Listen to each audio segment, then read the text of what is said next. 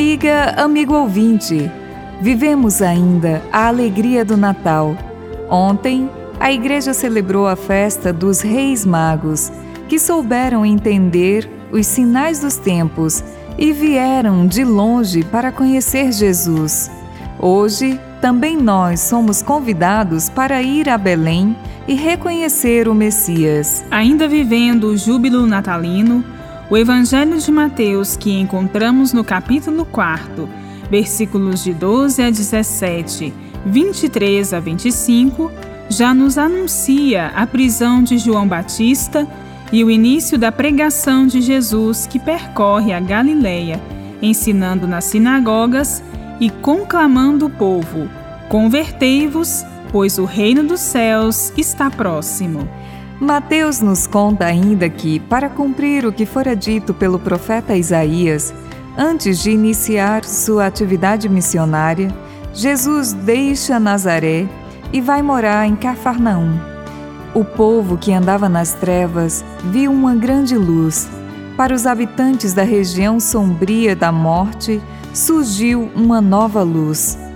A pregação de Jesus se faz acompanhar da cura de muitas enfermidades e de doenças graves do povo, de modo que as notícias a respeito dele se espalham depressa e grandes multidões começam a segui-lo. Levam até ele toda sorte de doentes para serem curados. A citação de Isaías nos remete aos magos que veem sua estrela e vem de longe ao encontro do Messias. Quando os sábios de Israel não lhes indicam o caminho, a estrela reaparece e os conduz até Jesus em Belém. Para quem segue uma estrela, não há escuridão. O povo da terra de Zabulon e de Neftali, território perto da Síria, para além do Jordão, entre o lago da Galileia e o mar Mediterrâneo, chamada de Galileia dos pagãos, vivia o sofrimento da dominação e da opressão.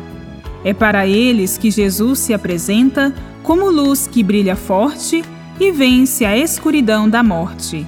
O catecismo, ao apresentar os sacramentos de cura, penitência e unção dos enfermos, faz questão de apresentar Jesus como médico do nosso corpo e de nossa alma que remiu os pecados do paralítico e restituiu-lhe a saúde do corpo.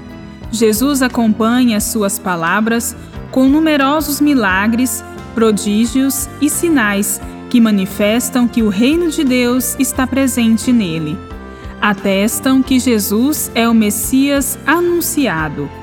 Ao enviar os discípulos em missão, Dá-lhes também o poder de realizar curas e expulsar demônios. A missão de Jesus de anunciar o reino que foi transmitida aos discípulos continua sendo também a nossa missão hoje. Bíblia, Deus com a gente. Produção de Paulinas Rádio. Texto de Irmã Solange Silva. Apresentação: Irmã Solange Silva e Irmã Bárbara Santana.